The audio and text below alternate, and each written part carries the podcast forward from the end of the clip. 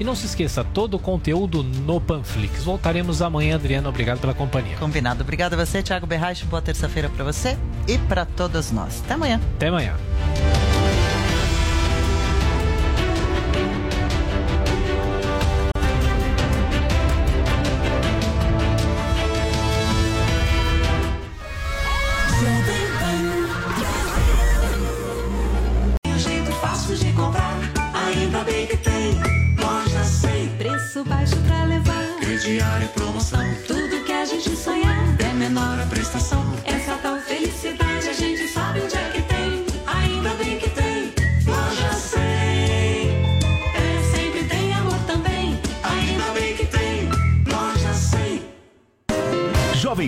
Morning Show. Oferecimento Loja 100. Solução completa nas lojas. Produto, preço, crédito, entrega e montagem de móveis. Ainda bem que tem. Loja 100. Jovem Pan Morning Show vai começar.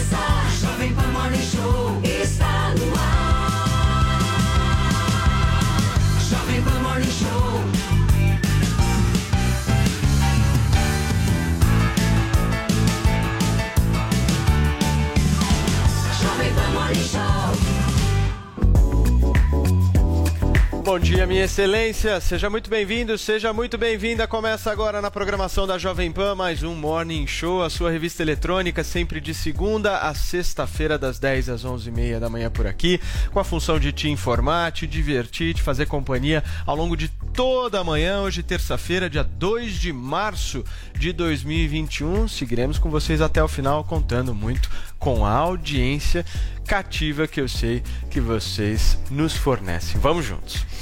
Vírus do autoritarismo, atentados contra a liberdade de imprensa, apologia à ditadura e à tortura, repressão política, intimidação aos poderes.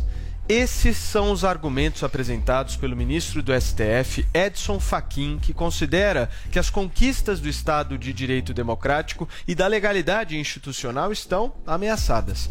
Hoje no Morning Show, nossos comentaristas vão debater: a democracia está mesmo sob ataque? E o Supremo também tem atos autoritários? No programa de hoje, a gente também discute a decisão do governo de São Paulo de tornar a igreja como atividade essencial na pandemia e o posicionamento do Conselho Regional de Medicina do Distrito Federal contra o lockdown. E ainda, tem mais, gente. Ao lado de Marina Silva e Manuela Dávila, o apresentador Luciano Huck defendeu a soma de forças para lutar contra o autoritarismo. E no entretenimento, tem a volta de Adriane Galisteu à Record e os últimos acontecimentos no Big Brother Brasil. A jornada do Morning Show está começando no rádio, no YouTube e na Panflix. Vamos nessa. Bom dia, Paulinha. Como é que tá a sua jornada, hein? Pois é, não sei se vocês estão sabendo da particularidade da jornada que exerço aqui nesse programa, ou da jornada de Adrilhas, ou da jornada de Divine, da jornada de Morning Show. Não faz parte do meu itinerário. A jornada? Não, não. Mas aqui do Morning vai fazer. Porque a gente quer saber como é que tá a sua jornada. A da Lumena a gente já conhece, porque a gente assiste todos os dias. Hoje vamos comentar aí a respeito. Então, hashtag na minha jornada eu. E aí você conta um pouquinho da sua história. Se você está indignado, aproveita. E também comente todos os assuntos aqui do Morning Show, fazendo GIFs, memes, montagens maravilhosas pra gente mostrar aqui no final do programa. Hashtag na minha jornada eu. Boa, Paulinha. Bom dia, Bom meu dia. caro Vinícius Moura. Bom Na dia, sua jornada, você. Olha, na minha, na minha jornada, eu não fico falando tanta jornada assim como Lumena, não fico É, falando itinerário, não fico achando que as coisas são tão graves assim. Mas que coisa, né, Paulo? Esse programa que coloca um, um dos rappers mais é, reconhecidos do Brasil vestido de, de brócolis, Brócolis. Né, e chorando todos os dias, né? Melhor que isso, só o Morning Show. Muito bem.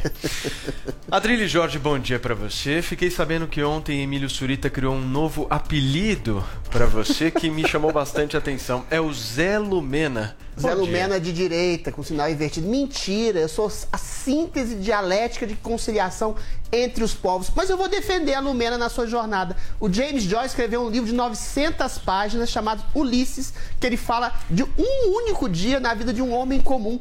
Cada segundo, cada momento que a gente faz é parte de uma jornada. Bem-vindos, meus queridos ouvintes, à jornada de uma hora e meia do Morning Show, essa coisa épica que a gente vai desfrutar hoje. Boa, Zé. Obrigado. Joel Pinheiro da Fonseca, bom dia pra você. O que, que você achou desse apelido que o Emílio criou Adriles? Deus. Bom? Bom dia, Paulo Matias. Eu sempre senti isso no meu coração. Eu vivo aqui todos os dias uma jornada na companhia da Lumena da direita. Que absurdo! É uma honra pra mim fazer parte e acompanhar essa figura viva aqui. Ressignifique! Muito bem. Você vê que tá pegando, né? Tá pegando, É. aos poucos vai pegando. Que Muito absurdo. bem. Genialidade de Emílio Surita. Bom dia, Zé Maria Trindade. Salve, bom dia. A minha jornada aqui é o seguinte: olha onde eu tô, pra onde eu vou e o jogo que eu tô, entendeu? Muito bem, Zé. Isso é minha. Muito bom. Vamos nessa então, gente. Vamos abrir o programa de hoje comentando a participação do ministro do Supremo Tribunal Federal, Edson Fachin, num evento online organizado pela OAB. Na live, Fachin alertou que as conquistas democráticas do Brasil estão atualmente sob ameaça. Vamos conferir mais detalhes na reportagem da Letícia Santini. O ministro do Supremo Tribunal Federal, Edson Fachin, disse nesta segunda-feira que a democracia brasileira está sob ataque e que o momento é de alerta. Durante o evento online organizado pela Ordem dos Advogados do Brasil, Fachin afirmou que o regime democrático é uma conquista que exige vigília e proteção. as conquistas do Estado de Direito democrático e da legalidade constitucional estão ameaçadas. Ademais, também não nos imuniza por completo do vírus do autoritarismo, como hoje assola o Brasil, com ameaças ao sistema eleitoral brasileiro e à própria democracia. Para Edson Fachin, apesar de governos democráticos serem mais numerosos que os autoritários, ainda há severos retrocessos. Basta ver o que atualmente se apresenta, além da tragédia pandêmica que assola o país. Atentados contra a liberdade de imprensa, apologia à ditadura, à tortura, à repressão política, intimidações inadmissíveis a outros poderes, depreciação do valor do voto, O ministro do STF, que também é vice-presidente do Tribunal Superior Eleitoral, ainda defendeu o sistema eleitoral brasileiro. Sem citar nomes, o magistrado fez diversas críticas contra quem coloca a segurança das urnas eletrônicas em xeque. Edson Fachin ponderou, no entanto, que o sistema eleitoral não se encontra isento de falhas, disse ser imprescindível preservar as instituições e que as saídas para esses problemas devem ser pacíficas e sempre dentro da Constituição. Bem, vamos para Brasília discutir um pouco com o Zé essa fala do Edson Fachin. Ô Zé, essa espetacularização do judiciário no Brasil é algo que virou natural, né? É impressionante como os ministros dão entrevista, falam, expõem suas opiniões, enfim, numa função onde deveria ser um pouco menos midiática, não é não, Zé? Exatamente. Eu, eu sou de um tempo em que ministro do Supremo era uma entidade, não, não dava entrevistas à toa, só falava tecnicamente, só falava nos autos. Agora, eu defendi, defendo mesmo esta oxigenação do poder e a modernização. Essa fala do ministro Edson Fachin, ela assusta porque se trata da fala de um ministro do Supremo Tribunal Federal e não de um blogueiro qualquer ou um político em busca de votos. Tancredo dizia, Paulo, que a democracia é uma deusa sedenta de sangues. Era quando Tancredo queria pedir um cargo, demitir alguém, dizer: olha, você é a vítima da vez. Quando um ministro do Supremo vem fazer um desabafo assim, a gente fica assustado. Mas, na verdade, as críticas não são à instituição Supremo Tribunal Federal, mas às pessoas. E dizia um amigo, Augusto Nunes, de que um outro amigo dele namorava uma ministra do Supremo Tribunal Federal. E aí ele dizia que esse amigo não levava a ministra do Supremo Tribunal Federal é, é, não levava o Supremo para um restaurante ou para um hotel, levava a namorada, não era o Supremo. Então, assim, há uma diferença entre os integrantes do Supremo Tribunal Federal, que estão mesmo sob ataque cerrado, mas não o Supremo Tribunal Federal. Eu não me sinto à vontade para criticar o Supremo. É um órgão centenário, desde 1819, se não me engano, o Supremo Tribunal Federal foi criado. Então, é uma instituição que agora é, vai fazer mais de 100 anos, tá? estamos aí perto do aniversário do Supremo, então é respeitável. Agora, um desabafo assim, vindo de um ministro do Supremo, realmente afasta, assusta. E me assusta tanto que ele não tenha colocado nome e não tenha mandado à Procuradoria-Geral da República é, notícia crime ou pedido de investigação de pessoas que estão atacando a democracia. Isso é crime. É, esse, esse processo aí de descredibilizar as eleições também é perigoso e deve ser investigado. Por muito menos o próprio Supremo já criou um inquérito lá, uma coisa que não é exatamente um inquérito e que dizem que tem um conteúdo explosivo para investigar pessoas que atacam a democracia. Então eu diria que é de assustar que o ministro venha a público dizer isso e assustar também que ele não tenha tomado providências legais. Adriles, o Zé toca num ponto importante Sim. aqui. Onde estão as providências? Porque se ele diz que a democracia está sendo ameaçada, nós precisamos preservá-la. Cadê Bom, as providências? As providências que o ministro não toma e não tomará ah, são de ordem seguinte. As providências teriam que ser tomadas contra o próprio Supremo Tribunal Federal. O ministro tem toda razão em dizer que a democracia está sob ataque e está sob ataque dos 11 ministros do Supremo Federal, que tem sistematicamente rasgado a Constituição em nome de uma versão subjetiva que cria, por exemplo, inquéritos inconstitucionais, ilegais, em que atuam como investigadores, vítimas e procuradores e juízes. Ou seja, e nesse sentido, prendem pessoas, prendem a liberdade, cerceiam a voz de cidadãos, baseando-se numa esdrúxula versão desse entulho jurídico chamado Lei de Segurança Nacional, deixado pela ditadura militar de 64. Né? O ministro cospe no alto, cospe ao céu e acerta a própria testa. Em nome de um narcisismo ferido, em nome de um ego inflado, os ministros têm sistematicamente prendido deputados, jornalistas, têm criado toda a sorte de limitação aos poderes do executivo, filmando, deixando a, a, a, ao público reuniões privadas do presidente, cerceando os poderes do presidente, xingando o governo de maneira sistemática e absolutamente arbitrária de genocida, de nazista. Ou seja, esse tipo de coisa é exatamente uma manifestação contra contra as limitações e a tripartição dos poderes constitucionais que vigem no país. Ou seja, o Supremo Tribunal Inquisitorial é hoje a maior ameaça à democracia e à liberdade de expressão que a gente tem no Brasil. Joel, só o Supremo Tribunal Federal é uma ameaça ou tem mais gente? De jeito nenhum, né? O Faquinha ele cometeu um pecado aí que foi o da demora. Ele, primeiro outro dia a gente viu que ele respondeu uma fala do general de três anos atrás, né? Agora ele se ligou que a democracia e as instituições brasileiras estão sob ataque, mas o, o grosso, os ataques mais fortes, na minha visão, já vieram em 2019.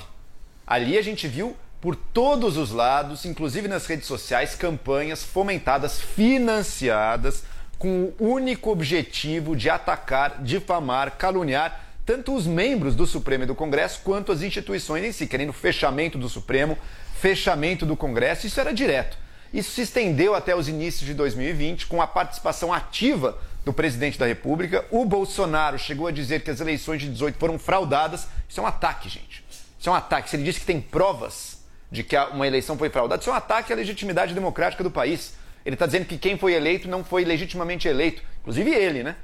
Isso aí não deveria ter passado batido. Eu queria ver Faquinha ali atrás, eu queria ter visto você e os outros ministros do Supremo imediatamente, ou a Procuradoria, ou quem quer que fosse, imediatamente exigindo do presidente as provas da alegação, evidentemente falsa, evidentemente mentirosa, que ele fez ali. Agora tivemos novos ataques. Daniel Silveira naquele vídeo que a gente viu ameaçando, querendo dar surra, querendo meter na cadeia, acusando de crimes os ministros do Supremo ele já foi preso. Aquele ataque foi debelado e ele está até agora, né? Ninguém se preocupou muito. Eu estou enganado, não sei, mas ninguém se preocupou muito em tirá-lo até agora ali. Ele continua totalmente uh, uh, acalacrado ali, sem sem ter, sem estar mais falando em público, e a vida seguiu. As instituições estão sob ataque, mas agora elas começaram, correta ou incorretamente, a reagir. É isso que a gente está vivendo nesse momento. E, Adriles, uma coisa eu concordo: não é o único risco não vem só do governo federal. Ele é a fonte dos ataques mais pesados e mais ostensivos eu hoje não em dia. isso não. Mas o Supremo, muitas vezes o Supremo já mandou censurar a matéria que mencionava o Dias Toffoli. Isso aí, é um, isso aí também é uma ameaça a classe política brasileira é a que mais pede para o Google tirar conteúdos e consegue, okay. com relação a matérias de jornal, coisas que aparecem nas redes. Então, a liberdade de expressão e os direitos estão sob ataque no Brasil. Os mais fortes e ostensivos vêm sim do governo não. federal, mas não é só dele. Vamos falar agora da situação da pandemia aqui no estado de São Paulo, gente. O crescimento acelerado no número de novos casos de coronavírus tem feito o governador João Dória decretar medidas mais restritivas no combate à Covid-19. Nesta segunda-feira entrou em vigor a nova classificação do Plano São Paulo. Seis regiões estão na fase vermelha, estágio no qual apenas atividades essenciais podem funcionar. Na Grande São Paulo, que está na fase laranja, bares estão proibidos de abrir e os demais serviços operam com restrições de horário. Com 73,2% dos leitos de UTI ocupados em todo o estado, as medidas visam impedir o colapso da rede de saúde. A média móvel de internações na última semana epidemiológica cresceu mais de 18% na região. No momento, 7.173 pacientes estão internados em leitos de UTI e há fila de espera. Segundo o secretário de Saúde de São Paulo, Jean Gorenstein, é, esta espera é de no máximo 48 horas, tempo de remanejar quem está em uma cidade com a capacidade esgotada para uma região que possa acolher. Ele reforçou o pedido de apoio da população, especialmente os jovens. E apesar desses dados, o governador de São Paulo, João Dória, tornou uma outra atividade como essencial e está gerando bastante polêmica, né, Paulinha? Bastante polêmica. O governador assinou esse decreto que classifica as igrejas como atividades essenciais em todo o estado durante a pandemia de coronavírus. Então vamos aqui ler aspas do governador João Dória. Ele diz assim: ó, o decreto reconhece a essencialidade de todas as igrejas no estado de São Paulo e o seu funcionamento com a regularidade, obedecidos os critérios sanitários de proteção aos que dela participam.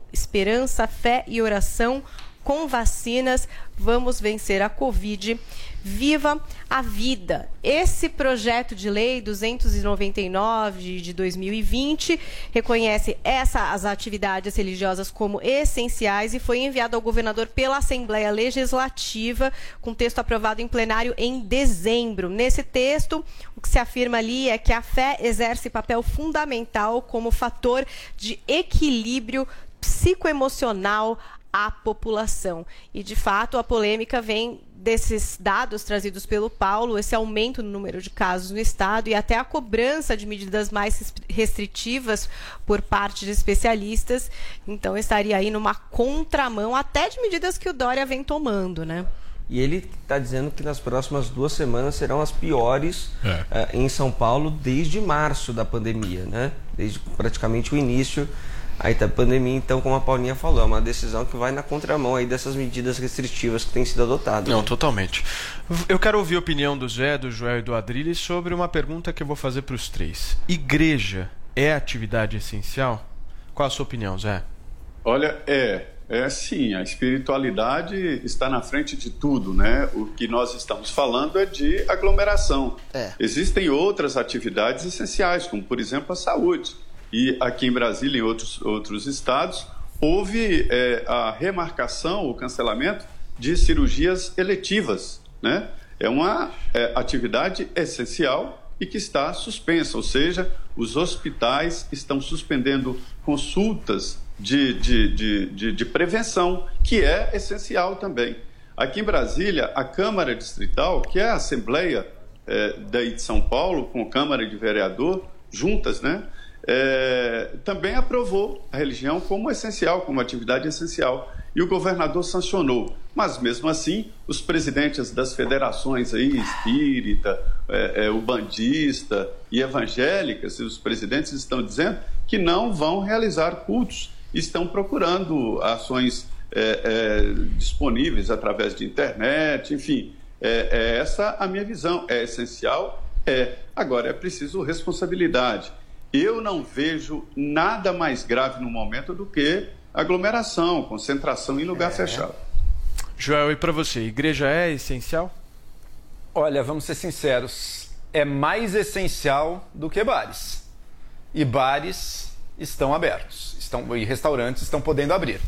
Então, eu entendo que, dada essa escala que foi criada, há bons argumentos sim para você permitir que os cultos, as igrejas abram, desde que mantendo as medidas de segurança. Tá? Vamos lá, se a gente fosse se guiar pelo, pelo único critério da saúde pública de reduzir ao máximo qualquer contágio, fechava tudo. Fechava as igrejas, fechava restaurantes, fechava bares. Agora, isso a gente sabe que traz custos enormes, econômicos e humanos, espirituais, psicológicos, de maneira geral. A gente tenta, na melhor das hipóteses, a gente tenta, na, na medida do possível, conciliar o que for possível de vida social humana com as medidas de restrição para conter o alastramento do vírus. Isso se faz como? Permitindo alguma abertura limitada de todos esses tipos de estabelecimento, mas com as devidas medidas de segurança. O que falta em São Paulo, mas no Brasil inteiro, na verdade, é o esforço de rastreamento dos casos. Porque daí a gente entender melhor onde as pessoas estão pegando a doença. É nos restaurantes, porque eu às vezes tenho ido em restaurante. Ontem eu almocei na rua, num restaurante aberto ali, comi o PF. Será que Gero? esse tipo de coisa. Não, aqui é PF de rua, um virado Gero. paulista. O- PF no Gero. PF do Gero. Tô pra ver. Mas que o tem um ponto é seguinte, aí, mas não, mas tudo o ponto- não, mas eu vou em restaurante de todos os Ô, tipos. Joel, mas não tem os problema bares e nenhum. os Mas sabe qual é o ponto? Sabe qual é o É. ponto? A gente tem que saber, será que essa abertura de restaurantes, seguindo as restrições, tem sido um foco de contágio ou não? A minha experiência, ou pelo menos que eu tenho conversado com as pessoas que eu conheço que pegaram Covid, tudo é que não, não foi ali que pegaram Covid, mas isso é só uma anedota, uma experiência pessoal. Seria preciso rastrear o contágio de Covid nas cidades, nos estados, para saber de onde vem. E a mesma pergunta se faz aos templos. Será que é possível abrir templos religiosos, templos religiosos, igrejas, terreiros, ou seja lá o que for, sem aumentar substancialmente o risco de contágio, sem aumentar substancialmente as aglomerações, porque com todo mundo seguindo as regras? Se sim, então ok, vamos abrir. Quem vai negar que atividade espiritual em comunidade, porque a fé não é uma coisa estritamente pessoal da pessoa no quarto dela, ela tem um elemento social de comunidade também. Quem vai negar que isso é importante para a vida humana? Se for possível conciliar isso de forma segura, eu acho positivo. Agora, a gente, infelizmente, não tem direito a essa resposta. A gente acha que dá, mas não tem essa resposta concreta, porque falta rastreamento. Ô, Joel, mas os bares e os restaurantes têm uma questão econômica por É isso trás aí. disso também, né? Porque exatamente é um setor que gera muitos empregos. Você não pode permanecer com isso fechado, porque você vai É isso colocar muita gente na rua. A igreja, ela sustenta muito menos Vini, pessoas. Exatamente. A igreja e a, e a pessoa caridade, consegue pessoas, exercer a fé é, dela não. dentro de casa Ah, também. gente, não, peraí, você peraí. pode dar, ponto- você pode fazer Peraí. O doações ponto que eu acho que a virtuais, gente tem que virtual. Abordar aqui é o Peraí. seguinte: o vírus não escolhe atividade essencial ou não. O vírus, Tá, mas cientificamente fazer já está comprovado que quanto mais você aglomerar, mais É a isso aí. probabilidade do vírus. É, Mas se você concorda espalhar. que você se é numa uma igreja, igreja- num restaurante, num bar, é aglomeração. Se nós É, estamos combatendo o vírus, nós temos que evitar aglomeração. Cinema gera emprego, Não tem fecha. jeito. Tu- Tudo gera emprego. Não Igreja gera, empregos também. Igreja também Não gera jeito. Vamos lá. Você, e fora que sustenta pessoas, por exemplo, com caridade, tudo que ela, um dinheiro que ela deixa de ganhar você também. pode fazer doação você tem virtual. Que, mas você pode sustentar garçom Vamos lá. virtualmente também. Você pode comprar Não, delivery. você tá pode, trabalhando, é você você pode sustentar delivery. garçom? Todos geram empregos aqui. Todos geram Vamos empregos lá. e sustentam pessoas. Muito a igreja também né? é uma atividade econômica. A questão que a gente sempre se pergunta, assim como tudo que foi fechado, salão, é shopping, é cinema, é tudo é uma atividade econômica que gera emprego e sustenta pessoas. A questão é, dados os usos que as pessoas fazem, é mais ou menos essencial. Produção de comida e venda é absolutamente essencial. A gente morre sem ela. O resto, a gente vai vendo na medida do possível. Adriles. Vamos lá. A religiosidade, a fé, a espiritualidade são essenciais ao ser humano, mas essas atividades podem ser muito bem feitas em caráter virtual. Existem cultos, existem missas virtuais, existem possibilidades de contribuição virtual à sua misericórdia, a contribuições de caridade, Ou seja, eu acho que essa é uma medida populista. Os bares e restaurantes fomentam a economia, geram emprego, geram trabalho. Quando o governador, por exemplo, faz uma mudança brusca e repentina nos horários de restaurantes, por exemplo, limitando o consumo depois das, de álcool depois das 8, fechando bares e restaurantes às 8, às 10, você cria, por exemplo, uma coisa factual, a impossibilidade do jantar que é o principal fomento de sustentação de um, de um, de um bar, de um restaurante, de outras coisas. A igreja, ela não necessita uh, necessariamente de fiéis dentro do local, porque a fé pode se espalhar numa comunidade espiritual partilhada por cultos virtuais, como eu disse aqui. Se você for fazer uma, um combate logístico à aglomeração, que é a principal fonte de disseminação do vírus, você tem que cortar exatamente por as atividades que não são, volto a dizer, não necessariamente essenciais do ponto de vista pragmático de uma reunião coletiva. Se você pode fazer reuniões virtuais e, preces e orações virtuais de correntes de pessoas que estão dentro da sua casa, mas em comunhão espiritual, para que você promover reuniões? E assim, é, é, medidas restritivas, a gente sabe que são todas paliativas. A maioria, 99% das igrejas, são fechadas, não tem janelas, é, criam, incitam aglomerações, assim como academias, bares e restaurantes. Nos bares e restaurantes ainda pode colocar mesas fora dos restaurantes. Na igreja não tem essa possibilidade. Então eu acho que é uma medida populista e eu acho que ela Sabe confunde. ponto, eu acho que ela confunde as duas coisas.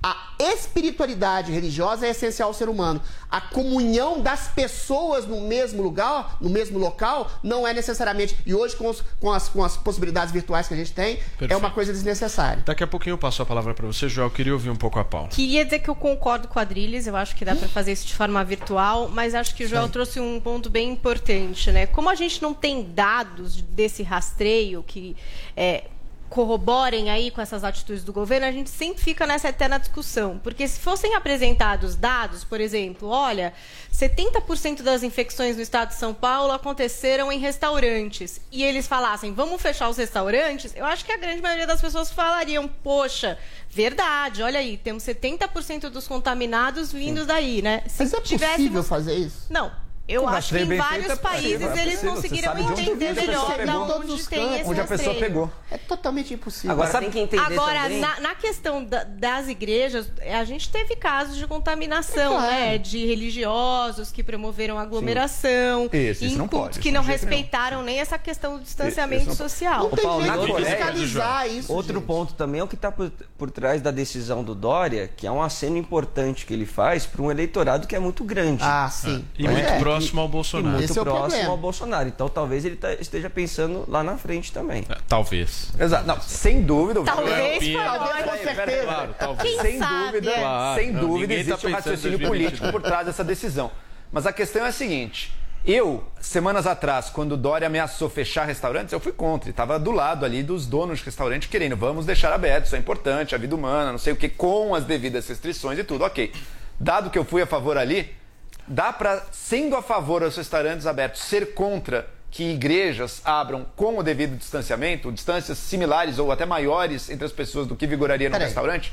Eu penso que não. Joel Pinheiro da Fonseca, você vem aqui duas vezes por semana de outros três dias e eu concordo com você, você fica em casa exatamente para manter exatamente uma lógica de combate ao coronavírus. Se você promove e incita, ainda que sejam pequenas aglomerações em todos os locais, esse combate ao coronavírus vai se dar de maneira muito asséptica. Então, se você tem a possibilidade de abrir restaurantes que realmente geram mais emprego, geram mais renda, geram mais trabalho geram mais transtornos quando estão fechados, por que, que você não pode fechar, fechar entre aspas, as igrejas e promover cultos e missas virtuais se você tem essa possibilidade de combate racional ao vírus? A questão é muito simples. Quanto mais você não. limita a possibilidade de aglomeração, mais você limita Ok. a possibilidade de alcance do vírus. Pra fechar é simples assunto, assim. Primeiro, todos os movimentos economia sustentam pessoas, a igreja tanto com trabalhos Não, quanto mas- com ações de caridade. O ideal do ponto de Tem vista possibilidade médico, virtual. do ponto de já vista da isso. saúde, do ponto de vista da saúde, o ideal seria todo mundo em casa recebendo transferência de renda do governo, Ah, mas você aí isolaria não, mas total. é utópico. Então, por isso mesmo, a gente está vendo aqui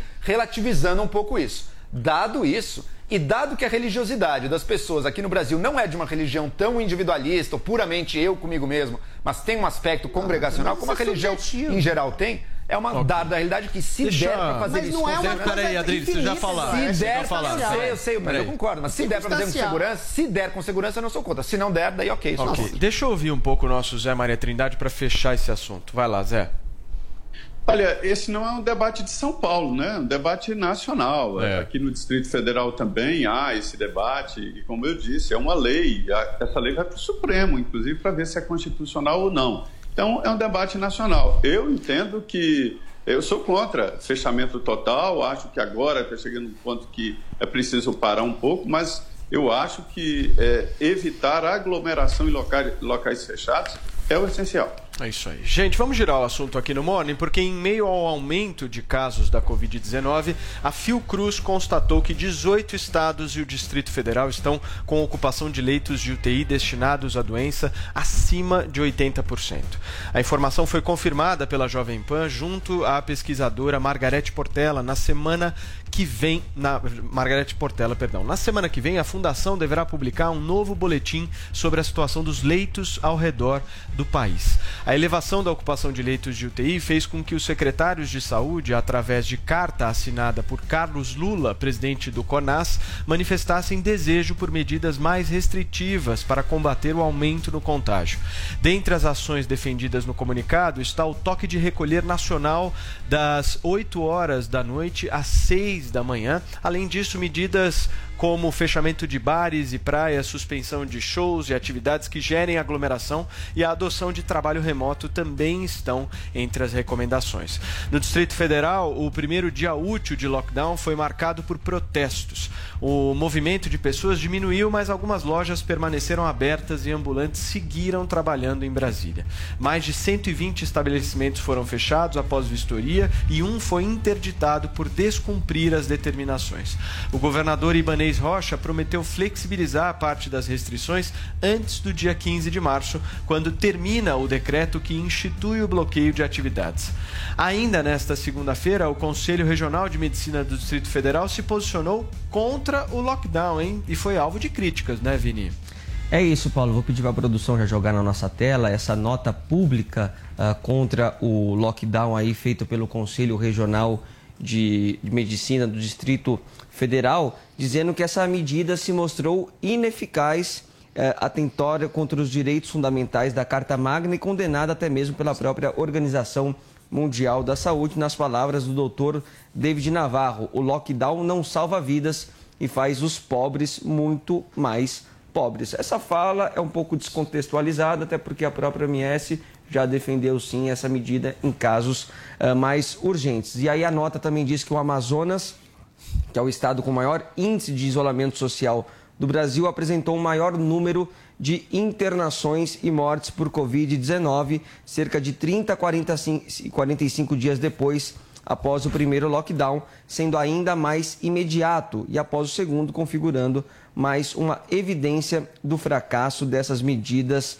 de extremas restrição.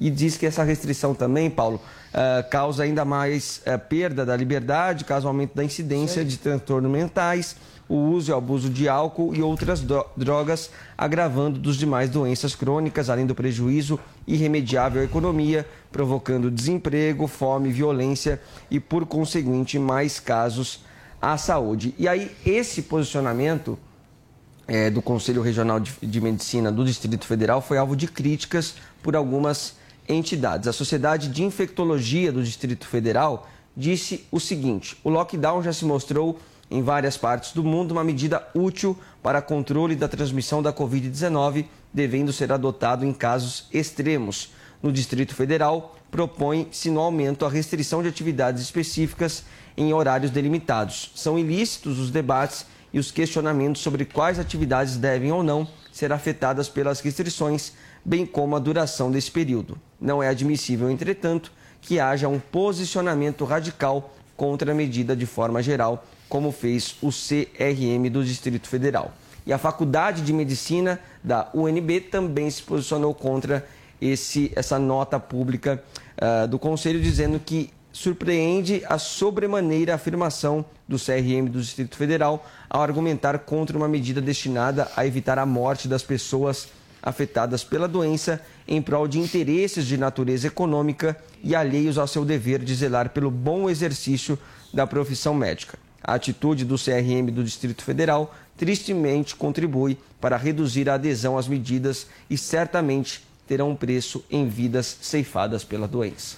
Muito bem. Atriles Jorge, o que, que você achou dessa nota do CRM do Distrito Federal? Apoio a integralmente. O lockdown é uma medida primitiva, eventualmente utópica, ela pode até achatar a curva se todo mundo ficasse trancado no banheiro durante duas, três semanas. Primeiro, aqui no Brasil é impossível fazer um lockdown porque tem gente que mora em periferias e que trabalha num dia para comer no outro. A gente está exatamente com uma redução do auxílio emergencial. As pessoas estão com as economias parcas, que já estão parcas, já estão virando quase nada e incita realmente maior depressão, mais índice de suicídio, mais índice de violência doméstica, mais índice de afogamento da natureza humana, da condição humana, porque não tem capacidade de se sustentar.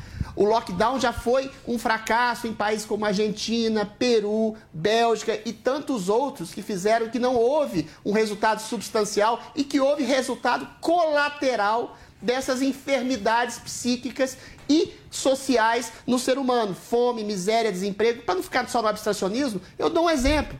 Em Araraquara tem crise de desabastecimento, você tem crise de miséria, maior população de rua uh, na cidade.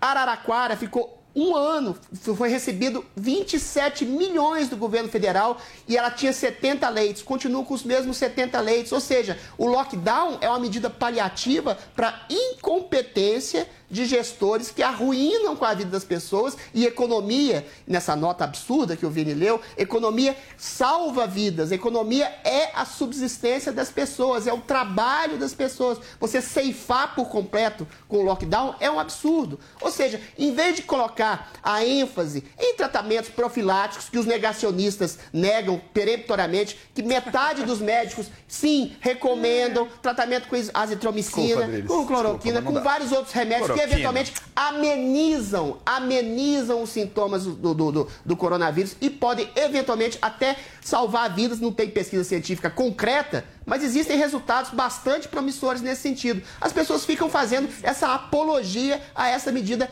pré-histórica que não surte efeitos. Ninguém fala, por exemplo, na segregação de pessoas mais velhas, mais doentes, na possibilidade Ou seja, e ficam fazendo apologia a um instrumento okay. pré-histórico que piora a vida das pessoas, um remédio mais amargo que a própria doença. Ok. Joel, vai lá. Bom, primeiro ponto, brevemente, a deles, desculpa. Contrapor lockdown e propor cloroquina no lugar. Não é cloroquina, é, é tratamento profilático, corticoide, azitromicina, tá uma série mas, de mas. Voltando, Você falou, mas, peraí. Ok. Agora é o Joel. Tá bom. Ok, mas voltando ao ponto então. Vamos comparar as duas cartas que a gente viu, as duas primeiras ali, do CRM, uma carta de um discurso ideológico, um discurso que repete afirmações sem base nenhuma, de forma radical, e a excelente resposta, a primeira que a gente leu, da Sociedade dos Infectologistas. Não é radicalizar para falar, não, lockdown é sempre bom em todos os casos, ponto final, acabou, não tem discussão. Não, disse, olha, foi provado e foi mostrado com dados, e foi mesmo, que lockdown em situações específicas de grande calamidade é necessário e tem um efeito. Londres acabou sendo, a Inglaterra como um todo, na verdade, o último caso que a gente estuda do, da queda das infecções. Estava totalmente colapsando, fora de qualquer controle. Teve o lockdown, conseguiram reduzir drasticamente as novas infecções, assim como diversas outras cidades pelo mundo. Então, quando realmente é necessário, ele é um remédio amarguíssimo. Mas quando é muito necessário, precisa ser utilizado. A restrição precisa ser utilizada com método e nas circunstâncias corretas. Eu concordo com você, por exemplo, Adriles, quando você diz, olha, a Argentina foi um fracasso, foi. Antes de Vários chegar o países, primeiro, né? antes de chegar o primeiro caso, fechou absolutamente tudo, passou meses tudo absolutamente fechado, economia caindo, mas não tinha caso dentro ainda. Uma hora a população não aguenta mais, pela própria mudança das regras, mas também pela própria ação das pessoas, acabou furando e, e saindo do isolamento, depois chegou com tudo a doença. Ali foi um erro de timing total, mas no timing correto as restrições são necessárias com a contrapartida. Transferência de renda. Olha a crueldade do governo a ter deixado o mês de março sem a transferência de renda. Isso aí é bastante grave, muitas pessoas estão precisando e, na medida em que tem restrição, precisa ter a transferência. Ok. Zé, quero ouvir sua opinião também. Vamos lá. Olha só, tem uma frase famosa aqui nesses debates políticos que é o seguinte: para cada problema complexo, há uma solução simples, Isso. elegante e errada. Então, esse é um debate que, que é muito complexo. Por exemplo, o lockdown, ele é inegável, ele deve ser usado quando aí vem a, vem a própria nota dos infectologistas, né? Soluções extremas, é um extremo. Não se pode adotar o lockdown ou isolamento social como um meio de vida, como um- uma situação prolongada. Por exemplo, agora já está se indicando aí a possibilidade de um lockdown sim, porque aumentou muito o número de casos, as UTIs estão é, é, atingindo 100%, 90%, já a área privada e pública. né? Então, é, neste caso, é possível explicar um lockdown, porque ninguém sabe absoluta- absolutamente o que fazer. A nota dos infectologistas é, é muito clara quando ela diz o seguinte: olha só, é, as soluções simples ou radicalismos não atendem à necessidade atual. Mas aí é contra ela que essa solução simples e radical é o tal do lockdown. A nota do CRM, ela vem no sentido da responsabilidade, ou seja, cuidados, não aglomeração.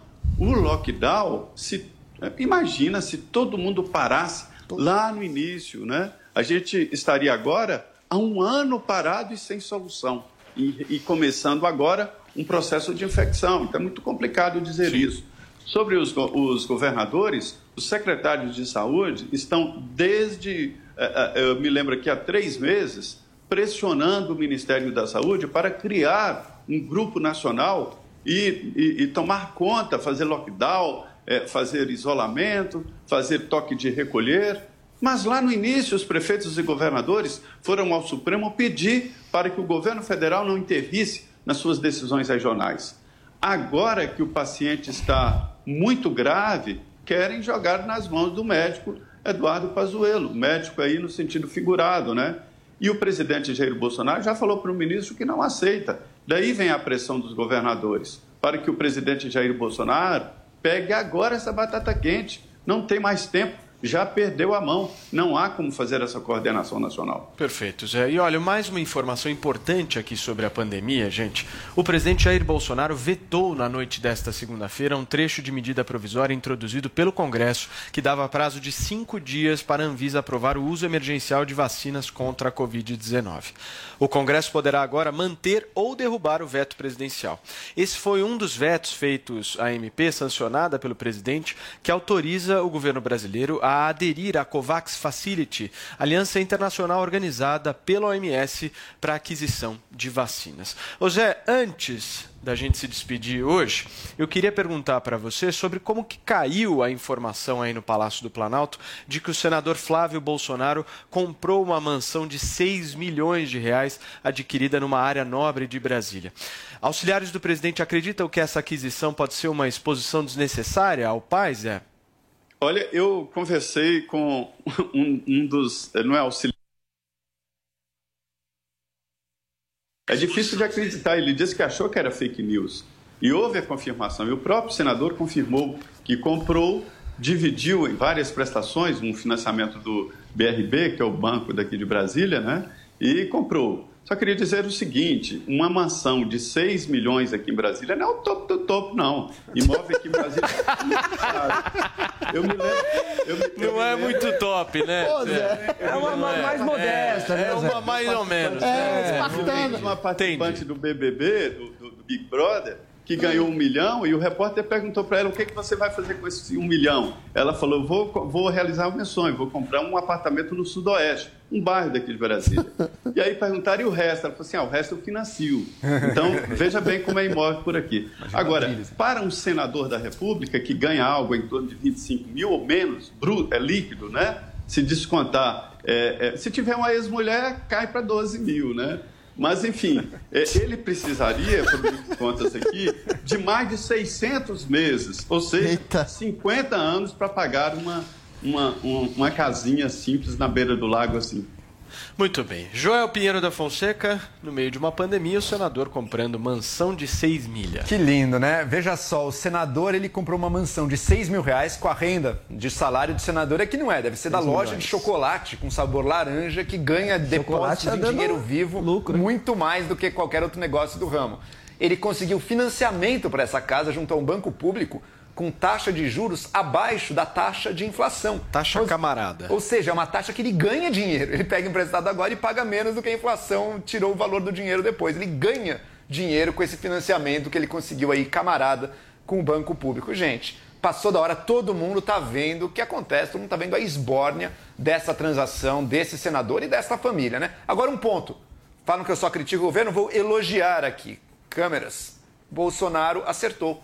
Vetou o negócio do Congresso e tentando interferir na Anvisa. A Anvisa não funciona com prazo dado pelo Congresso. A Anvisa tem prazos técnicos dela que não é o Congresso que pode decidir na canetada. Perfeito. Adriles, e aí? Casa pequena ou grande? Não, no momento em que o país passa por uma pandemia, no momento em que você tem um governo que não tem nenhuma denúncia de corrupção, no momento em que todo mundo sabe que o filho do presidente praticou um ilícito chamado rachadinha, que tudo bem, to, tudo bem não, tudo mal, todo mundo pratica, mas poderia ser exatamente o estopim para acabar com essa prática que ficou banalizada, mas que é uma prática de corrupção. O filho do presidente, não satisfeito em usar do seu poder e de seu dinheiro para ser colocar por debaixo do tapete as denúncias que lhe cabiam, né? O que forja, o que forma exatamente essa cultura de leniência e complacência com corrupção de colarinho branco, ainda compra uma mansão Pois é, de 6 milhões de reais. É muito dinheiro. Ou seja, a mulher de César não precisa ser honesta, ela precisa parecer honesta. O filho de César também. Tanto mais quanto o César, o nosso querido presidente da República, disse de maneira muito clara no começo do seu mandato que iria cortar, inclusive na própria carne, se surgisse algum princípio de ilícito dentro da própria família.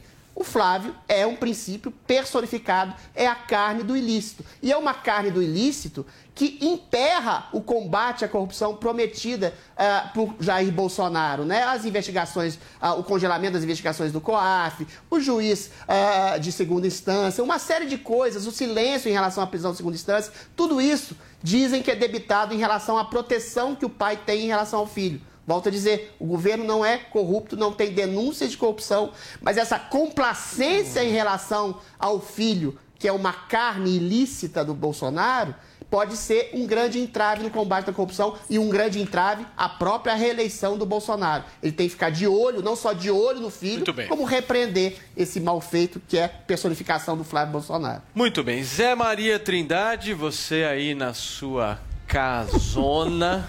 Queria dizer para você que você aproveite o seu dia hoje, vá para a piscina, tome um sol, porque mais tarde tem pingos nos is. Será que a casa do Zé é mais de 6 milhões? Mais de 6 milhões, Zé? É vizinho do Mais de Eu 6 vou- ou menos, Zé? Eu vou revelar aqui uma, uma coisa. O, Vai. o Flávio hoje é meu vizinho, mora na rua de baixo aqui. Olha! Perdeu o vizinho. Só. Vai perder o vizinho? É, vou perder o vizinho. E a, minha, a, a casa do governador daqui de Brasília, Ibanês, custou 23 milhões de Eita! reais. Quer dizer, É. o governador está humilhando o senador.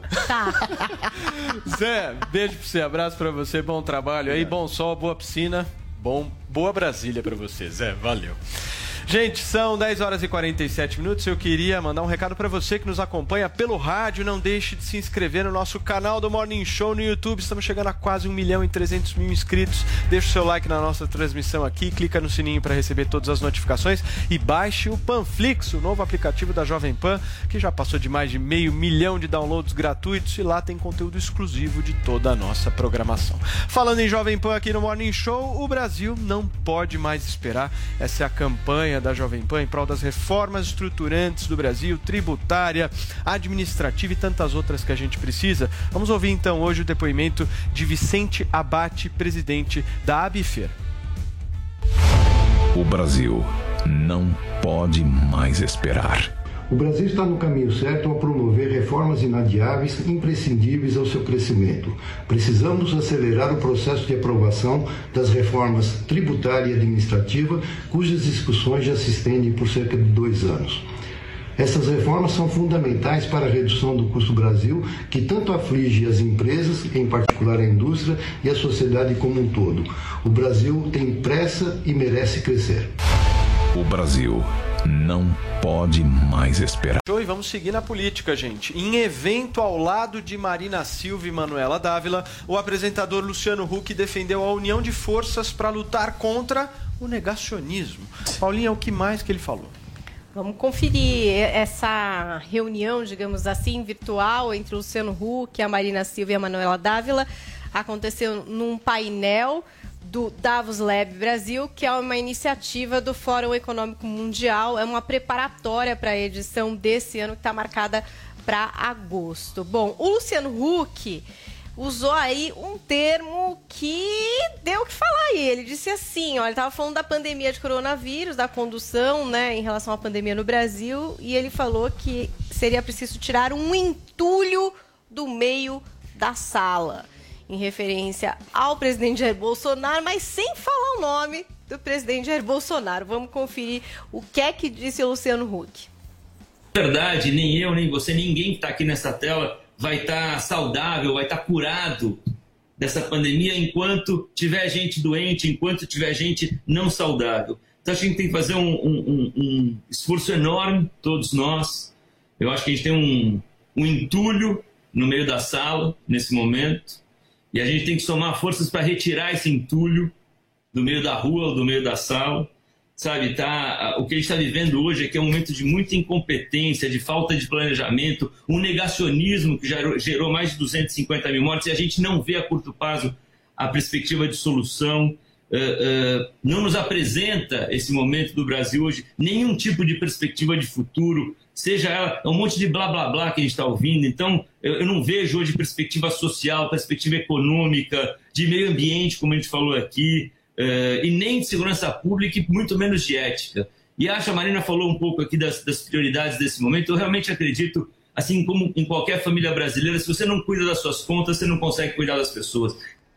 E tem mais, né? A gente teve aí a fala da Marina Silva, é, que ressaltou que acredita que o Brasil está trancado para o lado de fora em relação aos principais temas que vêm sendo discutidos no mundo. Peguei uma aspas dela, vou ler aqui, aqui para vocês. Ó, Nós precisamos conectar o Brasil com o ideal de país. E a base disso não é a polarização, não é o nacionalismo primitivo e muito menos essa visão neoliberal primitiva que está aí, que discute em plena pandemia, com as pessoas morrendo e passando fome que o mais importante é fazer as reformas. As reformas são importantes, mas nesse momento o mais importante é resolver os problemas de saúde pública. E a gente teve também a Manuela Dávila falando aqui é, sobre deixar as diferenças políticas de lado para colocar na mesa pautas de afinidade, como a defesa de democracia e também a busca pela construção de um projeto de país. Ela falou assim: o nosso desafio é unir todos e todas aquelas que defendem a democracia, a ciência, que dizem não ao negacionismo e à violência política. Nós temos uma primeira missão e a nossa primeira missão é nos unirmos todos para derrotar essa agenda de morte e violência que atenta contra a democracia. Então tá aí, o painel tá na internet para quem quiser conferir na íntegra o que foi dito. A gente trouxe partes aqui para discussão do Morning Show. Boa, Paulinha. Vini, me traz uma informação em que pé que tá a história do Hulk ir pro domingo da Globo, que eu acho que esse é um ponto importante. Sim, a Globo discussão. tem pressionado cada vez mais ele a adiar esse sonho político e substituir o Falso Silva aos domingos. Faustão que vai interromper né, esse contrato com a Globo no final do ano. Então a Globo tem esse desejo de contar com o Luciano Huck a partir do ano que vem, se não no mesmo formato ou mesmo horário uh, que o Faustão tem hoje, mas de uma outra forma. E aí, obviamente, que esse, esse, esse, projeto. esse, esse projeto político dele deve, ter, ter, teria que ser adiado, né, Paulo? Perfeito. Adriles, como é que você avalia a candidatura de Luciano Huck? Um desastre e um fracasso iminente. O Huck sai nesse momento, tem saído sistematicamente, agora saiu completamente, do, do espectro do centro político e vai para a esquerda. Esquerda moderada, esquerda soft. Eventualmente, ele já fez acenos, ele faz que ele é um ele diz mesmo que ele é um progressista, ele faz acenos aos movimentos racialistas, progressistas, a, a LGBT, ou seja, feministas. Ele faz acenos à seita ambientalista que diz que a Amazônia está sendo devastada. Ou seja, ele está encampando todos os discursos de esquerda, já fez elogios a governos do Piauí geridos pelo PT, falou abertamente, olha o que, que o Lula fez em relação ao Bolsa Família. Estou nem entrando no mérito da discussão. Estou dizendo que ele está se colocando como um candidato de esquerda, que ele não é visto como tal. O eleitorado de esquerda do Brasil jamais vai votar no Luciano Huck. Então abraça o programa de domingo, meu filho. Porque o eleitorado de esquerda está te usando. Quer dizer, a política de esquerda está te usando. Eles vão votar ou no Lula, ou no Haddad, ou em qualquer outra pessoa do Ciro Gomes, mas não Luciano Huck, foi amigo de Sérgio Cabral, foi amigo de Aécio Neves, foi colocado na política, alçado pelo próprio Paulo Guedes. Ou seja, ele não tem o estofo de ser um candidato de centro. Ele faz acenos socioafetivos, críticas, e ele aposta na demonização do Bolsonaro, né, falando bobagens, basófias do tipo, ah, o Bolsonaro aposta na morte. Olha, o Brasil está em 22 no número de mortes por milhão, ou seja, não está tão feio assim na fita internacional. Isso é uma campanha difamatória e ilusionista da esquerda brasileira que está se utilizando dele, Luciano Huck, para catapultar outra candidatura. Luciano Huck, você não tem a menor chance. Você é um candidato que quer ser de esquerda, mas a, o eleitorado da esquerda não vai te querer. Sai dessa. Vai apresentar programa de domingo. Joel, o Luciano precisa sair do muro, né? Se realmente quer ser candidato à presidência da República. Porque eu sinto que ele vai, vai, vai, vai, ele volta. Ele vai, vai, ele volta. Vai chegar uma hora que não vai dar mais para ficar participando de salinha virtual e vai ter que chegar e falar: eu sou pré-candidato, né? É verdade. Ele está tentando, nesse momento, se preservar ao máximo. Ele sabe que na hora que ele se assumir como candidato, quando ele sair do armário como candidato, daí os ataques mais pesados ainda começam. Então ele fica ali, sem dizer direito, mas faz evento político, é, mas não é, não sabe se fica na Globo. Isso é uma estratégia dele, mas que eu acho que cobrará seu preço também. Eu estou totalmente de acordo com o Hulk, por exemplo, quando ele quer tirar o entulho da sala. Inclusive, eu falo de entulho, antes dessa fala do Hulk, eu já falava do entulho que tem que ser tirado. Mas. Se inspirou em você, João. Ele se inspirou em mim. É, é um candidato de centro, como. Ele te como... ouve. Mas veja só, mas veja só. Direita Mas ruquiana. veja só. Mas veja só, Adriles. Joel, você de direita Eu ruquiana. não, eu não, pelo contrário. Igualzinho. Mas veja só o problema do que o Hulk está fazendo. O Hulk está falando com as cabeças. Ele fala com lideranças. Manu ele fala, calma, ele fala às vezes com pessoas sérias e boas, como o ex-governador do Espírito Santo, como FHC, como falou com o Paulo Guedes lá atrás. Mas ele também fica, ou às vezes com pessoas menos boas, como o Manu Dávila ou outros aí. Só que ele fica nesse papo só com as cabeças, só com as lideranças. Neste momento, o que a política pede é contato e fala direta com as pessoas, com a população, para formar uma base aguerrida que te defende. Sabe quem tem feito isso melhor? Não sei se vai ganhar, longe disso, mas o Ciro Gomes tem feito isso.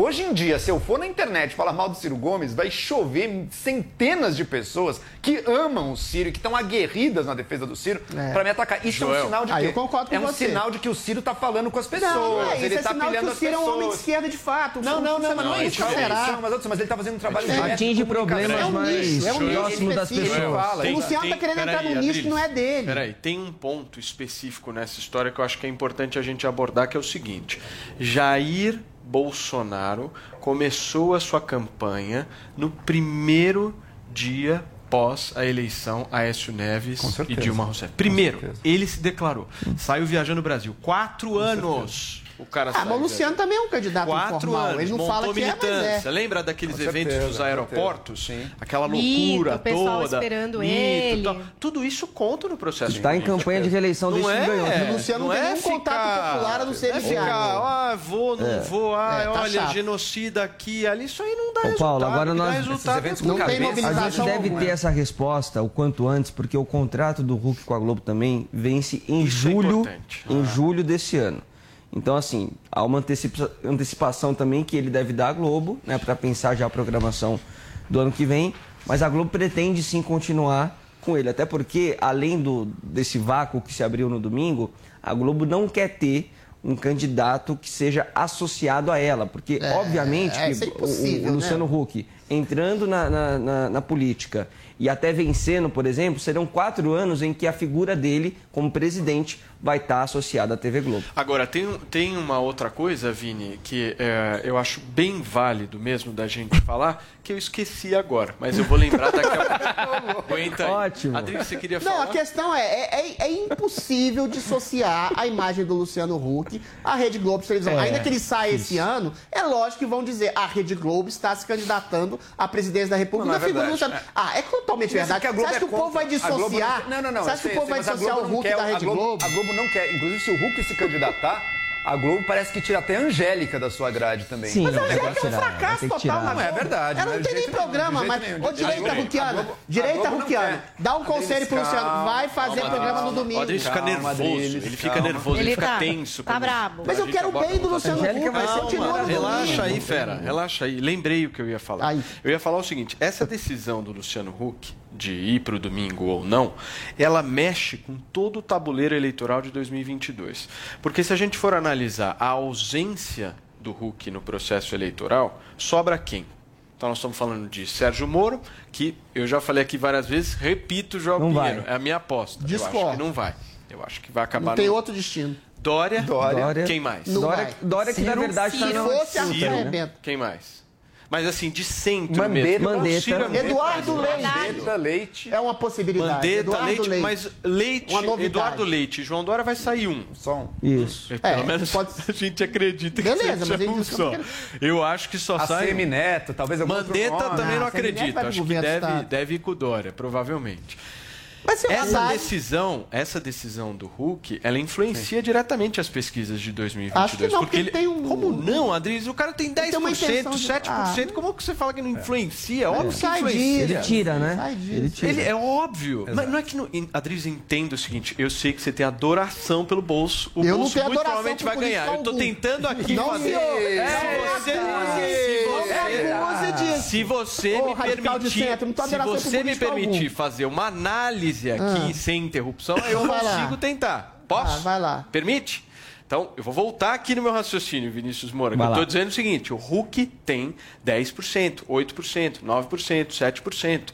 Isso é muito voto, gente. É. Num E processo ainda mais, eleitoral, Paulo, isso tem influência. Ainda mais, por exemplo, se entra todo mundo aí no jogo, uma eleição fragmentada com 10, 12%, às vezes você já consegue É, garantir diferença. um- num um segundo turno, num segundo turno, 7%. Pra faz quem vão e, Luciano e veja uma coisa, veja uma coisa. Pro primeiro turno isso é essencial também. Por quê? Porque se tiver um centro fragmentado, isso fortalece quem? Bolsonaro e PT. Porque PT com 12% É. vai mais que qualquer um do centro fragmentado. Agora, o que as pesquisas mostram é, se o PT não tiver o Lula, isso já baixa um pouco o patamar dele. E se o centro não tiver tão fragmentado, há uma chance real de alguém de centro ou de centro-direita ir para o segundo turno A única Bolsonaro. pessoa E com chance eleitoral de centro-direita chama-se. Sérgio É o que tem Moro. mais chance. As- Moro, é os votos do. Luciano Huck tendem É o que a ir, tem e tanto mais agora que ele está fazendo a cena esquerda, tendem a ir para Sérgio É Moro, que é chance. o único Concordo. candidato combativo hoje que pode derrotar Bolsonaro. O resto não tem a menor chance. Você acha que se o Moro for, derrota? Não, não sei. Acho que eu sei que é o Moro, único Bolsonaro, candidato combativo com chances. O resto, eu coloco a mão no fogo, não tem a menor chance. Hoje, tudo pode mudar. daqui. E aí a gente pega aquela fala do Zé que ele trouxe aqui, dizendo que lá em Brasília a tentativa é de prender. esse Prendeu o Moro. O pessoal Pois tá é, em mas ele pode virar o um tá Marte nesse sentido. Não, pode ser um transformar no Marte que vence. Muito bem. Ó, um Marte preso Estamos combateu em março de 2021 ainda. É. Tem muita, Muita água, água para pra rolar. rolar. Fiquem tranquilos que a gente vai atualizando aqui conforme vão acontecendo os bafafás políticos.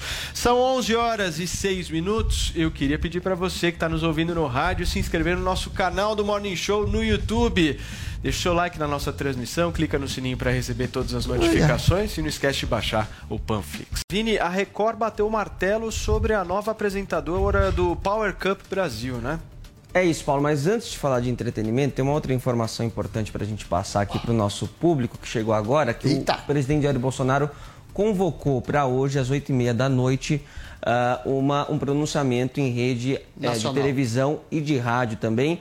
E eu fui conversar agora com o nosso José Maria Trindade, né, que já está apurando mais ou menos, e para antecipar aí mais ou menos o que, que o Bolsonaro vai falar neste pronunciamento, e ele me disse que vai ser referente aí a esse repasse ah, de, do valor de verbas para Da estados e municípios dessa briga com governadores. Então, essa pressão que os governadores estão fazendo em cima do governo federal, ah, de que tenha a- um aporte maior, de que faça um projeto ali de unificação, movimentou o Bolsonaro a fazer esse pronunciamento hoje ah, em cadeia nacional. Televisão, rádio a partir das 8 e meia da noite. Então ele deve trazer alguns dados aí eh, mais detalhados sobre esse repasse de É, e verbas aos vamos, estados. vamos entender o tom que ele vai usar, né? Exatamente. Se, é um Se vai ser um tom combativo, Isso, ou se né? é algo mais conciliador. É, enfim, ou alguma, não alguma questão assim de, de informação também, né? De falar, ó, ó, aquilo que o Joel falou, Em né? relação Uma ao prestação, pronunciamento dele, uma prestação Joel, de já contas. teve de tudo. Eu já vi de tudo o pronunciamento É. dele. Já vi mais incisivo, Vários conciliador. E eu acho que vai ser mais uma peça É de tudo. Publicitária na briguinha retórica dele com os governadores, mas vamos ver. Todo discurso político é uma peça publicitária. Vamos lá. Muito bem. vamos voltar então ao tema aqui no Morning Show que nós estávamos falando sobre a nova apresentadora do Power Couple Brasil. Brasil, Adriane Power Galisteu. Adriane de volta Galisteu. à Record. Adriane. De volta à Record depois de 17 anos. Ela que apresentou um programa na Record lá de 2000 a 2004, agora tá de volta. Adriane, que é assim, né? Ela, ela vai pulando de emissora em emissora. Ela faz, emissora, ela, ela para de abraça, fazer é, coisas. Ela abraça vários projetos. eh, de, de- Foi para Portugal recentemente, apresentou um programa por lá. Exatamente. Fez um monte de coisa em parceria com o Facebook. Ela criou um programa em parceria com o Facebook no canal dela. Exatamente. Você sabe que o último programa que ela apresentou foi um, um programa que era apresentado pelo governador de São Paulo, João Dória, aquele face a face na Band News TV. Né? Ela que substituiu Nossa, eu lembro disso. ah, o Dória, depois fez uma participação até no- na Dança dos Famosos, ah, no Faustão. Quase derrubou o Faustão. Quase derrubou o Faustão. Também, Lembra? Pulou no colo Também, dele e o cara quase é. caiu no chão. também fez novela na Globo e agora está de volta aí a apresentação do Power Couple Brasil, que é um reality consolidado aí da Record, Paulo. Muito bem, podemos seguir para o próximo assunto então? Big Brother, vamos falar de Big Brother agora? Agora o bicho vai pegar, gente. É uma história curiosa. Paulinha, a Sara, que é considerada a grande jogadora dessa edição, traçou uma estratégia antes mesmo de entrar no programa? Pois é, ela já estava ali como boa integrante do FBI, que é, entendendo o que poderia pegar mal ou pegar bem. E aí, numa conversa que estava rolando depois do paredão, uma conversa ali da Thaís com o grupo, ela acabou revelando que deixou de seguir uma pessoa porque imaginou que isso poderia pegar mal de alguma forma. Vamos conferir esse papo. Pipocas, uma menina, eles acharam o Instagram da menina e cancelaram É a menina comer. porque ela seguia o Bolsonaro. Sério? Sério, já, ela nem entrou. Ah, eu Fala de lembro. novo, É o ela nem entrou. Quem? É porque... Eu vou dizer que tanto aconteceu isso que eu Quem? seguia ele e parei de seguir. ô, Thaís, quem? Não vou mentir. É Eu não vou porque mentir. foi bem mentir. assim, é, a gente fez... Parou de seguir pelo quê? Tanto aconteceu isso que eu parei de seguir, não vou mentir. E aí ela até fala: eu gostava de seguir pra ver o que era postado. Viu? Gostava de Bolso- seguir. Bolsonarista, Paulinha? Então, não sei. Aí o pessoal do FBI, É. da internet, que é um outro FBI diferente É. do dela, não sei, fez uma investigação, descobriu que não só seguia, mas deu likes em alguns posts. Tem até um post aí é, que acharam ali um like da Sara no Bolsonaro. Um- acho que era um post de apoio. Opa! Ele chegou, acho que a 7 milhões, uma coisa assim, ó. E ela, como Ah, estrategista de redes like, sociais. Só comemorando o like do presidente um da like. Não é endosso. Ela deu um like. É ali. bolsonarista. acho que ela gostou Obrigado, da estratégia, a estratégia de marketing de Bolsonaro. E aí. Teve uma coisa que também repercutiu, porque nesse papo, Lumena estava lá. Lumena não falou nada, mas teve algumas reações capturadas em câmera que temos aqui, imagens de Lumena, o react de Lumena a essa conversa. Tivemos algumas caretas, tem três fotos sequenciais para você que tá vendo imagens das caras de Lumena Nossa. enquanto Fazendo ouvia bico. o É. papo de Bolsonaro. Então isso repercutiu bastante. E a gente teve também é, momentos ontem, Paulo, de Big Brother que Tensão. valeu a pena, né? Esse jogo da discórdia realmente foi uma boa invenção nesse jogo. Foi. Bota fogo no Preencheu a parquinho. segunda-feira. É, ele causa, sabe? Ele traz um elemento a maravilha. mais. Ontem, o que é que eles tinham que fazer? Eles tinham que pegar duas cartas que descreviam ali qualidades e entregar para brothers. Podia ser pro mesmo ou podia ser uma para um, uma pro outro. Colar na testa. É, aí vejam as qualidades, que ótimo. Inútil. Duas caras. Hora extra. Leve trás. Oportunista. Turista.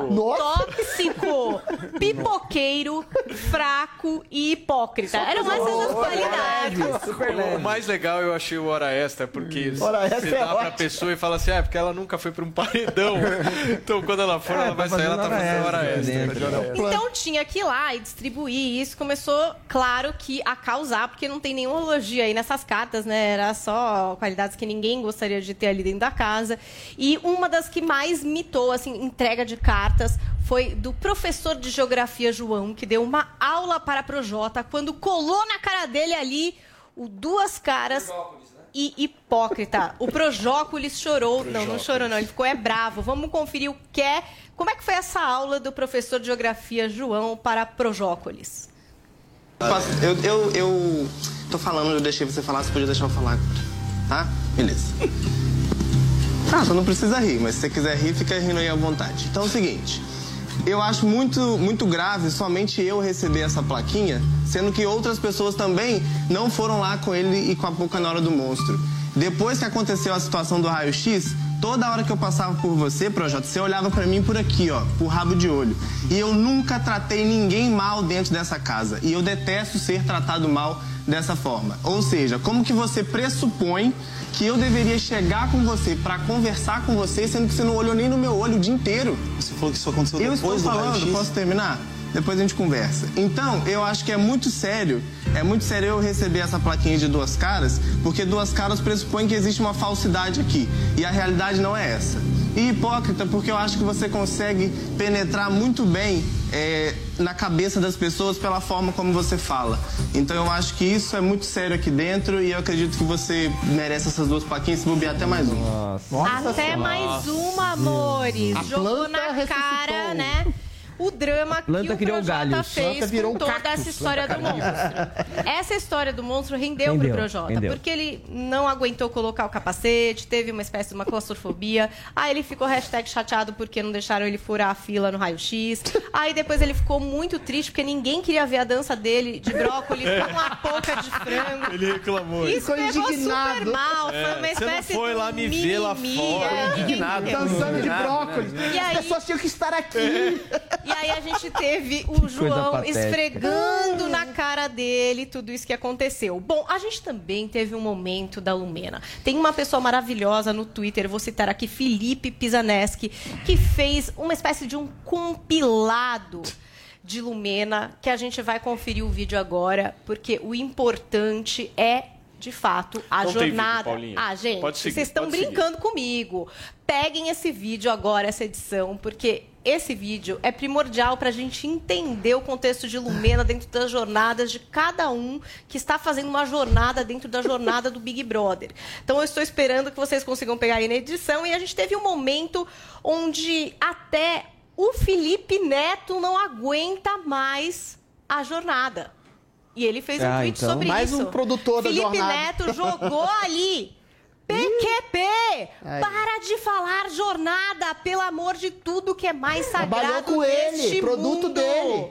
E mandou ali um final com vários ossos. Quem tá vendo imagens Produto tá vendo. dele. E não foi. E teve Produto também um dele. outro momento nesse jogo que o Arthur, que como vocês sabem, é do CrossFit, é um cara malhado, Baita é um crossfiteiro. cara que tem músculos, ele recebeu a carta dos fracos. Meu Deus. Boa, boa. E aí ele provou É. como um muque que, na verdade, ele sim é muito forte. ele é forte demais. Aliás, foi o melhor momento da Thaís dentro do jogo, ter dado essa plaquinha Muito pro bom, Arthur, é. porque a, a Thaís ela não consegue concluir um raciocínio, Eu não consigo né? entender o que ela Ela fala. fica falando tipo, mas não sei o quê, tá? Ontem ela até se perdeu no meio da fala dela. Tadinha, Enfim, tadinha. é, dá até, é, mas dá, dá até dó isso mesmo. foi- isso é- isso é- Eu acho que pode é ser, algum- não, Bota ela eu por acho que pode ser um problema. É. Eu acho que pode ser um Você problema sabe que realmente. até as pessoas realmente- questionaram que o Boninho. colocaram ela Tipo, lá? Boninho, da onde que você tirou Ué, que essa é que menina ia passou? ser legal na casa? Daí ele falou assim, nem eu sei. Nem eu Tipo, sei. eu sei, não vou Alguma coisa na seletiva ela conseguiu fazer que dentro do- da casa ela não está conseguindo. Sobre a Sara, eu acho que é, mostra essa veia jogadora dela, porque ela, ela acertou. Porque assim, esse FBI Ela da acerta tudo. A FBI da internet pega tudo isso antes mesmo. com ressentimento. em Quem que a pessoa votou, se já comentou em post de Bolsonaro, de PT e tal, joga tudo isso antes e aí já vem um pré-julgamento. ferrados, né? O Rodolfo, por exemplo, é, antes de- do, do jogo começar, as pessoas colocaram ele lá com a camisa da, da, da CBF, é, demonstrando apoio pro Bolsonaro, e isso acaba é, realmente E prejudicando. a Sara Agora, fez um TCC sobre o Big Brother, gente. Fez. Poucos Mas era sabem, verdade mas... aquilo? É. É, Era verdade? é verdade. Então, ela é uma pessoa que estudou tecnicamente esse reality, por isso eu acho que ela tem subsídios a mais do que os outros participantes. Paulinha, temos vídeo. Temos Vamos o vídeo ver da o Lumena. vídeo da jornada de Lumena. A jornada dele, na, na jornada do Rodolfo, a, a jornada dela é na jornada, na jornada aqui. A minha jornada, cada jornada, viu, Thiago? A minha jornada, a minha jornada subjetiva, muitas vezes na minha jornada aqui. É muita Ai, jornada céu. mesmo. Nossa. Será que a jornada termina hoje? Temos eliminação no Big Brother. E muita gente falou que a edição prejudicou um pouco a Lumena, porque depois de toda essa provocação desse jogo, teve muita gente que foi conversar, foi tentar entender, né? Foi explicar por que é que deu a carta. Carla conversou com um monte de gente, enfim. E Lumena também tentou falar, explicou Carla uma Sonsinha, questão né? do copo de água. Procurem Eu por esse vídeo copo de não, água para assim, Juliette, para tentar se explicar. E ela até ficou mais tocada, a Lumena ficou mais fragilizada e parece que isso não foi mostrado. Muita gente considera que seria importante mostrar, porque as pessoas acham que a Lumena não tem essa fragilidade, é uma mulher muito impositiva. Será que ela saiu Eu hoje? acho que o grande que erro da hoje. Carla foi ter ficado com o Arthur. Esse é o maior erro Maior dela, erro. né? Esse é o Maior maior, erro. assim, disparado. Eu E acho aí, que ela é- se Eu acho que ela atrela. tem um outro erro também. Ela não consegue que uma pessoa não goste dela. E é, muito comum Como não? uma Eu pessoa não detesto, ela é gostar. chatinho. Não, mas Ela é ela não tá aqui, senão ela ia querer Ah, falar tá. com você, Joel. É, ela não querer- deixa Ah, as aquele pessoas terem, assim, ai. não falarem com ódio, ela. é, não e tudo jeito. bem se não gostar, né? tudo bem. Assume. E tudo bem ela não gostar de pessoas também. Ela chora é um negócio que incomoda. Que que é isso, incomoda ela. Muito bem. Ela foi lá, botou três pessoas no paredão, depois aí ela mesma queria ficar lá no Big Ela se Fone pra desgastou tirar. muito agora. Puta de um desgaste. Agora, eu acho que a Lumena virou vítima da própria militância É, exagerada dela no início. Ontem ela mesma falou assim, né? Eu não aguento mais que as pessoas me reduzam Ah, a uma mulher que só fale de questões que raciais. falou, Mas aquela foi isso no início do programa. Então, é, realmente, é. difícil. Agora, o Projota... O que, que o Projota foi fazer no BBB? Passar por uma vergonha Muita dessa. hein? gente também Meu Deus é, fala na internet que vota em sai é Projota. Você acha que sai hoje é Lumena? Sai a Lumena. É, hoje é Lumena. É uma Hoje pena Lumena. sair a Lumena hoje, porque mais uma semana a não gente veria é a Lumena. redenção da Lumena. A gente Não, veria o imagina. dela. Redenção. Mas teve uma coisa que eu achei linda nesse episódio. Descobri que a Sara foi ou é bolsonarista, bolsominion. Olha que coisa curiosa. Isso é um teste para audiência do BBB. Uma audiência mais progressista, Ah. mais contra o Bolsonaro. A pessoa, uma loira, ah, o estereótipo, né? A loira odonto, bolsominion, revelou-se uma pessoa humana, que cuida, que foi boa com os outros. E É verdade. A, a- a psicóloga progressista negra revelou-se uma pessoa agressiva, uh, durona, sempre ali antipática, Eu né? posso te fazer como uma é que a pergunta? população vai, como é que a população vai reagir a isso? Eu acho, infelizmente, que o público vai tomar isso na maneira errada. Vai dizer, ah, já que ela é bolsominion, então ela não pode ter sido boa dentro da casa. A gente vai demonizá-la aqui Olha dentro só. e vai votar contra. Infelizmente, acho que essa vai ser a saída. Mas deveriam crescer com isso, deveriam crescer pessoas. Inconscientemente, a produção, nessa sanha de atacar o governo Bolsonaro, de colocar as hostes progressistas, fez exatamente o que ela não esperava fazer. Ela refletiu a realidade social brasileira. Na verdade, os fanáticos identitários é que são chatos e os bolsomínios é que têm vontade de construir um país verdade, melhor. Adri. Como Ah, favor, Será aquilo foi exceção ou Posso foi falar uma uma regra? coisa? Essa é a minha pergunta. Eu li uma coisa dois, engraçada. Teve gente dois. teorizando o seguinte: que FBI, que é. Na verdade, Sara estava espionando o Bolsonaro para contar tudo pra Curtiu na espionagem? É, com Uma certeza. brincadeira. Deu amor. like. É uma brincadeira, Olha só, o Paulo Matias fez uma calúnia Ah, contra meu mim. Ele falou que eu Deus. adorava Bolsonaro. Eu nunca dei um like Adrilles. pra político. É brincadeira. Adrilles, é uma tem uma informação brincadeira. muito importante. E brincadeira. Bolsonaro não me segue. E cita Joel Pedro da Fonseca. Tá. Eu estava na lista de Muito atores. Paulinha. Duas vezes. E de Nós temos, nós temos tweets. Temos um tweet, hoje. eu só Um escolhi tweet. um, porque no fim acabei ficando com um pouco de medo de escolher essa tag. Roberta A. Carmo escancarou na minha cara aqui. Hashtag na minha jornada eu. Lumena, por acaso, autorizou essa jornada de hoje do Morning Show? Porque isso é muito grave. Causa a deslegitimação de tudo que isso representa. Será que a gente vai continuar falando de jornada nessa vida? Vai ser apertado. Como é que vai ser amanhã vai quando ser ela apertado. sair? Vai ser apertado. Lumena Não, vai ser e apertado. Projota, Vai ser- pau Acho a que o Lumena pau. ganha com folga, viu? E na semana que vem, na semana que vem tem, tem paredão fake. Era a redenção da que Lumena. que é o Na semana que vem tem paredão fake, ou seja, o público vai votar para uma pessoa, na verdade, é, não sair da casa, mas ficar num, num ambiente ali paralelo e depois essa pessoa volta Volta. para casa com todos achando que ela estava Mas essa eliminada. pessoa vai ver o que está acontecendo na casa? Vai ver o que está acontecendo na Ah, casa. Vai ver o que está acontecendo na casa. Interessante. Na sua edição teve isso, Adriles? Não. Não? Foram Foi a partida da, da Ana Paula A do Adriles não teve nada 16. demais, né? A do Adriles Nosso Alex eu. aqui já ficou doido. Ó. Dá uma olhada aqui, ó. Hã? Olha ali, ó. O nosso Alex ali. É, vai ser, vai, Vai ser ser interessante. bom Ainda mais, por exemplo, se o Projota fica e aí ele vai para esse paredão aí com- o Gilberto, por exemplo. Aí o Gilberto que sai nesse paredão fake, ele vai achar que ele tá fortíssimo. É. De aí, na repente verdade, volta. Tchaqui, tchaqui, tchaqui, Se ele tchaqui, montar no bom. tchac ia ser sensacional. Ser bom, vai ser bom. Muito bem, turma. Mais alguma coisa, Adriles? Quer falar mais 10 segundos? Não. Eu tenho um recado aí. Por Pessoas, favor. vocês que vão votar no BBB, votem no Projota. Vamos dar a chance. Vocês vão ver a redenção da Lumena. Ela vai brilhar. Ela O chato de mais nunca uma se semana. redime. O chato de uma nunca se semana. redime. O chato, os- como diz o Milor Fernandes, o mau caráter descansa. O chato não, ele é chato inteiro. Muito bem. Gente, por hoje é só.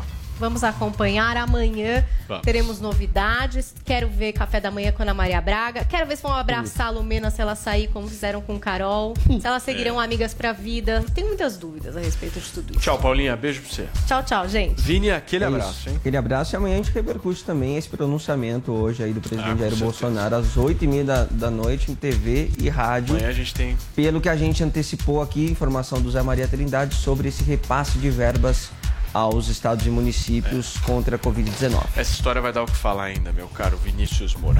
Joel Pinheiro da Fonseca, um abração pra você.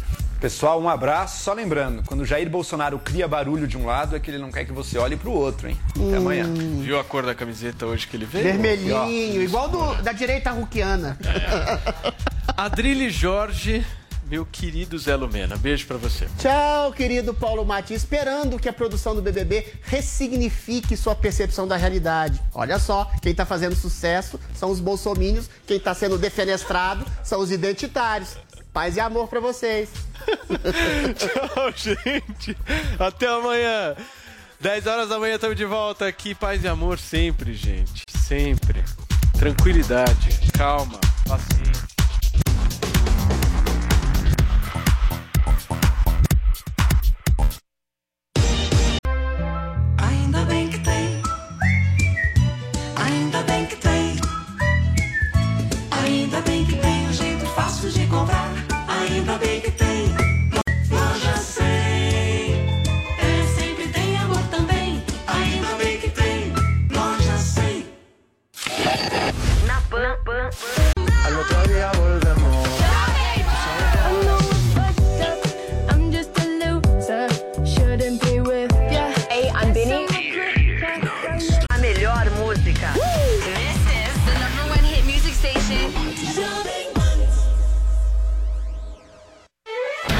Você tem todas as notícias, entretenimento e muito mais. No app News Jovem Pan, você tem a leitura resumida e se concentra apenas no que importa. A notícia. App News Jovem Pan, o aplicativo.